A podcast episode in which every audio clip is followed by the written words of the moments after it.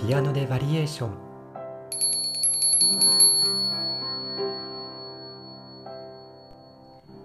こんばんは中村俊介です。本日よりピアノでバリエーションと題してポッドキャストの配信を開始します。バリエーションとは主に古典バレエにおいて主役を演じるダンサーまたは実力のあるソリストが一人で踊るソロの踊りのこと。バレエの見どころでもあるバリエーションの音楽を聴くと振り付けとともに舞台の光景や感動までがよみがえるのではないでしょうか。このポッドキャストでは毎回一つのバリエーションまたはバレエ音楽を取り上げてお話と演奏をお送りします。月に一度金曜の夜にくつろいだお気持ちでお聴きいただけますと幸いです。第1回目の今回は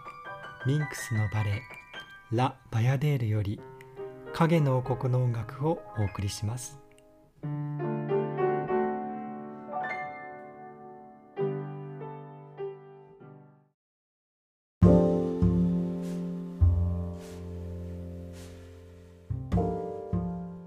8月に公開された新章パリオペラ座。特別なシーズンの始まりという映画をご覧になった方はいらっしゃるでしょうか。これは2020年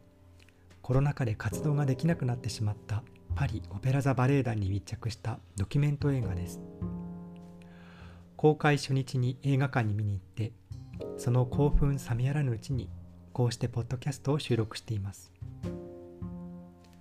2020年の3月新型コロナウイルスの感染拡大を受けてフランスでは全ての劇場が閉鎖されました。もちろんオペラ座も例外ではなく公演はおろかリハーサルやお稽古もできない状況が続きました。映画はその3ヶ月後劇場が再開された初日の稽古に始まり年末のラ・バヤデールの公演に向けてリハーサルを重ねるダンサーたちの様子を描きます。ただでさえ先の見えないコロナ禍。しかも40代で定年を迎えるオペラ座のダンサーたちは現役で踊れる時間も限られておりそれぞれに大きな不安やフラストレーションを抱えています。それでも再び踊れる喜びを胸にリハーサルに臨むダンサーたち。しかし無情にも公演の4日前になって再び劇場の閉鎖が決定します。バレエ団では1日だけ幕ごとにキャストを変えながら無観客でラ・バヤデールを上演しその様子をライブ配信することとなりました。そして終演後の舞台で発表される新しいエトワールの任命。無人の劇場にこだまするダンサーたちの拍手と喝采。カンパニーの絆の深さや困難な時代だからこそより強い情熱を持って舞台に取り組むダンサーたちの姿に一人のバレエファンとしてとても感動しました。映画にはバヤデールのリハーサル風景もたくさん映っていたのですがお稽古場でバレエピアニストの方が演奏するバレエの音楽って本当に魅力的に響きますよね。私も弾いてみたいと思い第1回目となるポッドキャストのテーマにバヤデールを選びました。さて映画にも登場したラ・バヤデールは古代インドを舞台とするバレエです。タイトルのバヤデールとは神殿で舞を奉納する巫女のことで物語の主人公はバヤデールの一人ニキアです。彼女は巫女でありながら密かにソロルという戦士と相思相愛の中になっています。しかしソロルは国の勇者彼に目をつけたのは王様のラジャです。ラジャはソロルを自分の娘の婿に望み権力を使って2人を婚約させてしまいます。王様からの命令とニキアへの愛との間で板挟みになるソロル。婚礼の準備は整い結婚式の場にはニキアも呼ばれます。彼女はバヤデールとして祝いの舞を報じなくてはならないのです。彼女が渡された花籠には毒蛇が潜んでいます。これはソルルとニキアの関係に気づいたラジャが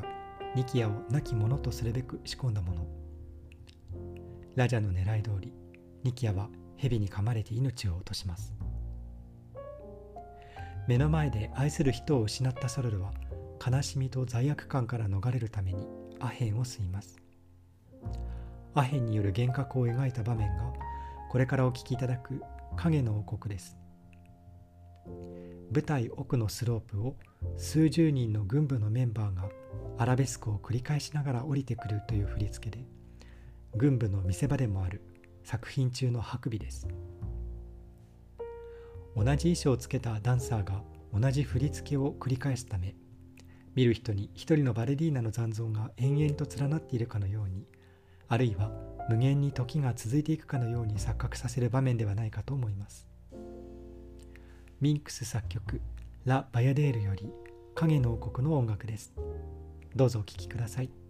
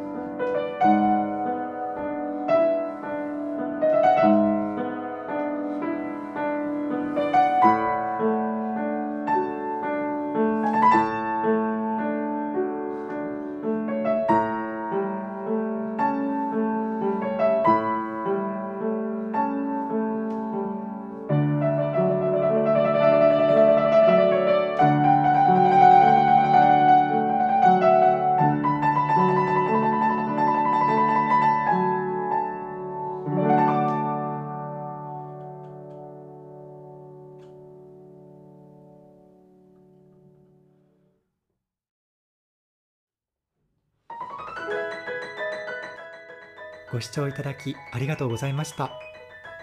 次回はジゼル第1幕よりジゼルのバリエーションを取り上げます。よろしければぜひまたお聴きください。それではどうぞ良い週末を。